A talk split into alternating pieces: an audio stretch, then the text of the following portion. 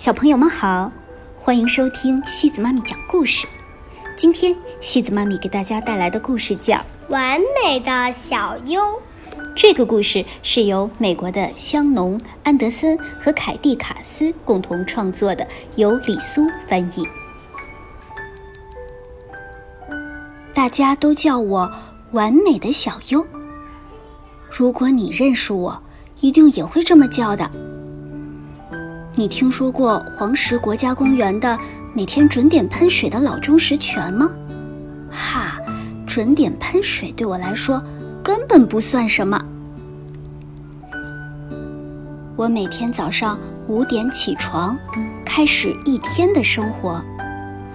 我把床单上的每个褶皱都熨平，把房间收拾的没有一点灰尘。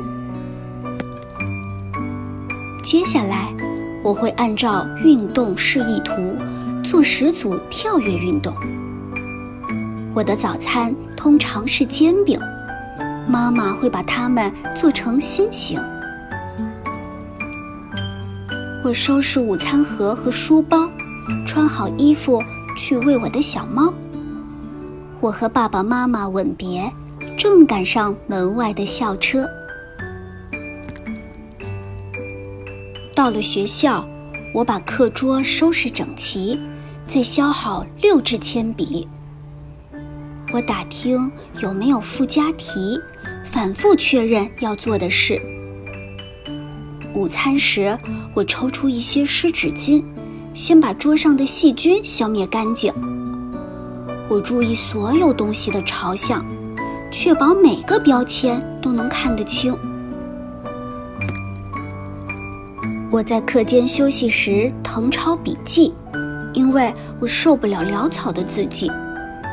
单词拼写练习两次，名人语录温习一次。我坐校车回家，四点开始写作业。晚饭和爸爸妈妈一起吃，然后接着做功课。我穿上心爱的睡衣。洗脸、梳头、刷牙齿。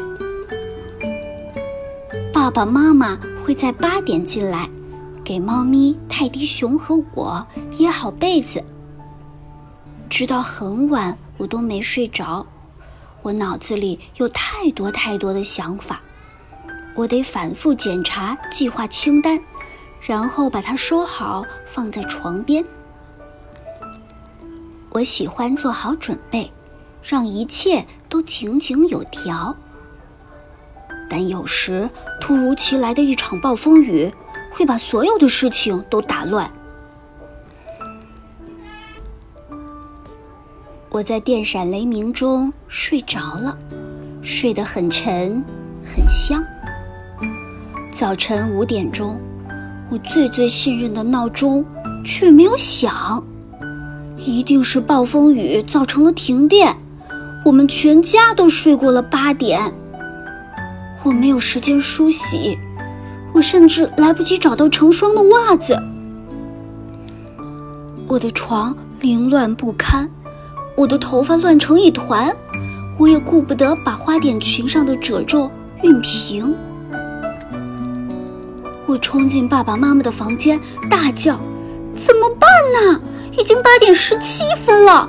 我真不敢相信。”爸爸直接从床上跳了起来，我把所有的东西扫进书包，我抓起一个李子塞进嘴里，假装这样能填饱肚子。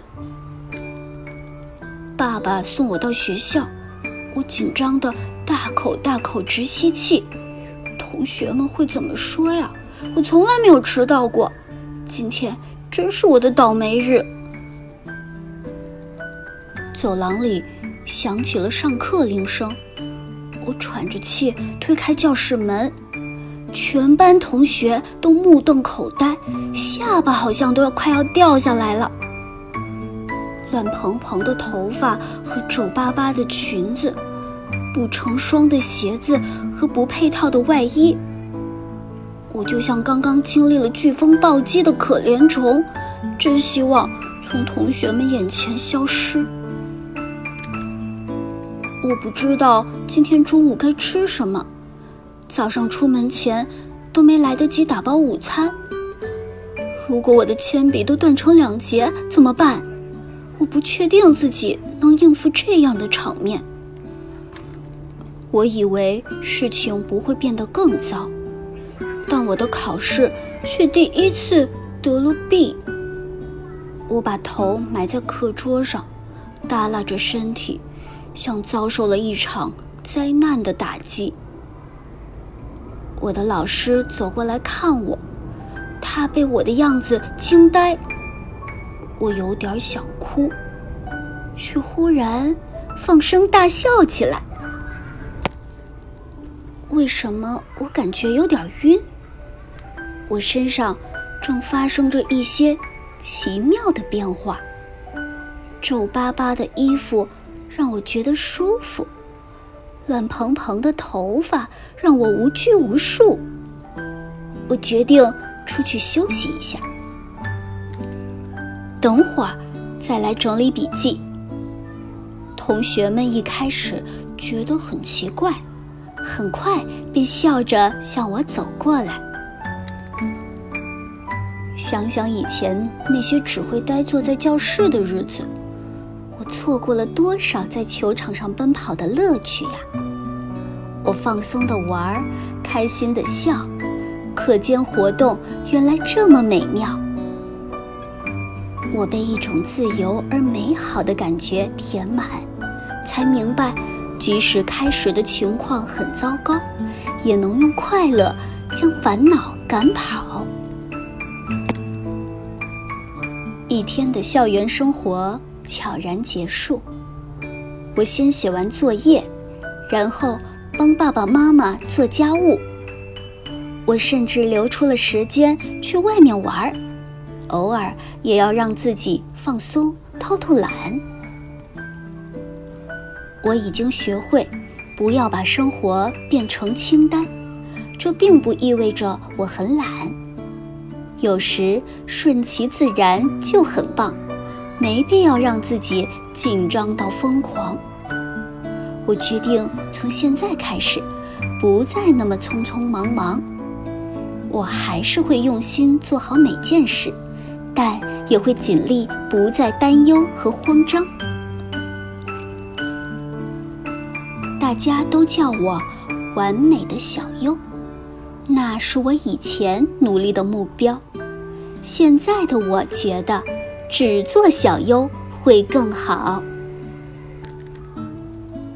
听故事的小朋友，你像小优一样是个完美主义者吗？虽然一丝不苟的日常秩序让人感觉舒适安全，但适应能力。更是一种强大而必要的技能哦。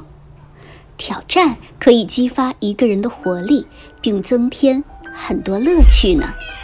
好啦，小朋友们，今天的故事就到这里喽。如果你喜欢今天的故事，别忘了转发给朋友们哦。每晚八点半，故事时光机见，晚安。